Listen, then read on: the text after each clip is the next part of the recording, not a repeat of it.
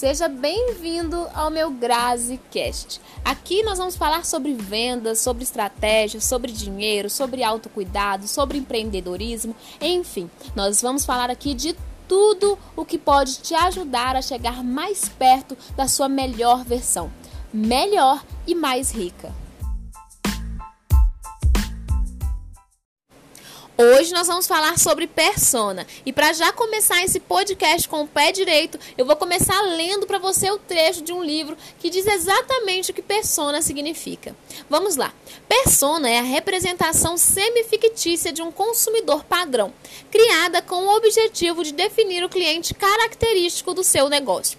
O objetivo dessa criação é que a sua empresa enxergue com mais profundidade o poder e o perfil do seu cliente e o que ele precisa, com o fim de criar ações de marketing mais eficazes. Eu aposto que você já ouviu falar muito sobre persona, né? Porém, tem muita gente que tem dificuldade em criar a sua. Muita gente também acredita que é uma ação desnecessária, que não faz o menor sentido em fazer. Hoje eu vou te explicar o porquê ter uma persona na sua loja online e qual a diferença ela vai fazer nas suas vendas.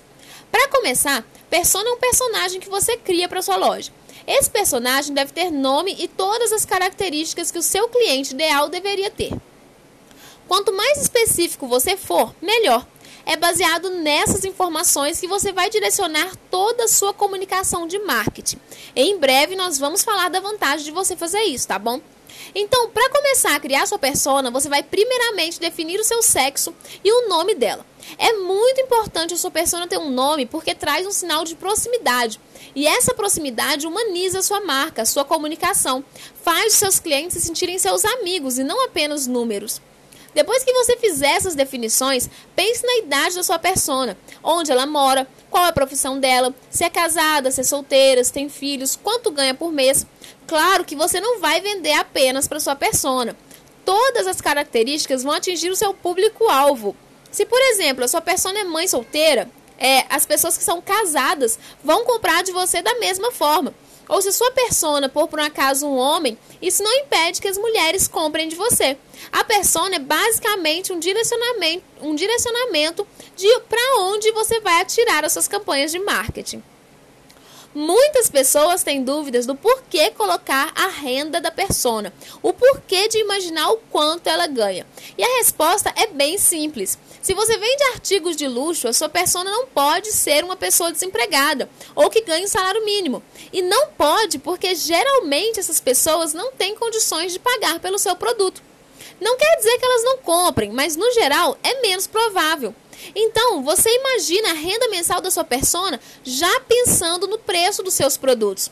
Quando você tem uma persona bem definida, você sabe exatamente o preço máximo que o seu produto pode custar. Logo, quem decide a sua cartela de produtos, preços, fotos das redes sociais e campanha é a sua persona. E eu vou te falar agora alguns outros pontos que você precisa saber na criação da sua persona para facilitar a sua comunicação com ela, tá bom? A primeira coisa que você precisa saber são os sonhos, os medos e os desejos dela. O que ela gosta de sentir, em quais redes sociais ela gosta mais de navegar, qual o tipo de conteúdo ela gosta de consumir nas redes sociais, qual é o comportamento de compra dela, é uma pessoa impulsiva ela é uma pessoa que, que pensa mais para comprar. Você precisa saber disso. E quais marcas ela mais admira no mercado. Sabendo de tudo isso, sua persona, as suas campanhas de marketing vão ser muito mais assertivas. E agora você deve estar se perguntando, né? O porquê saber isso tudo, o porquê criar uma persona. E muita gente ainda não entendeu que o jogo das vendas online, a cada dia mais, é questão de relacionamento. As pessoas estão cada vez mais à procura de marcas que as representem. E não tem como representar todo mundo. Eu sempre digo isso, gente, anota. Se você quer vender para todo mundo, você acaba não vendendo para ninguém, tá? E essa é a grande verdade, o grande erro da maioria das pessoas na hora de criar campanhas de marketing. As pessoas querem se sentir únicas. Elas querem olhar para um anúncio e pensar: caramba, parece estar tá falando comigo. Parece que me conhece. E acredite, quanto mais específico você for com a sua persona, maior vai ser o número de pessoas que você vai alcançar com a sua marca. E agora, depois de ler toda essa informação e se converter de convencer, né, de que precisa de uma persona, você deve estar desesperada aí, com medo de não acertar com tanta especificidade, né? Mas eu tenho duas notícias boas para você. A primeira é que você não vai acertar a sua persona de primeira, tá? É isso mesmo, não vai lá pegar o papel agora, a caneta, desenhar a persona e pronto. Não, você não vai acertar. Isso leva tempo, você vai errar várias vezes, você vai testar e vai errar e vai, vai melhorar. E isso é normal, leva tempo. A segunda notícia é que a sua persona ela vai evoluir conforme sua loja for crescendo.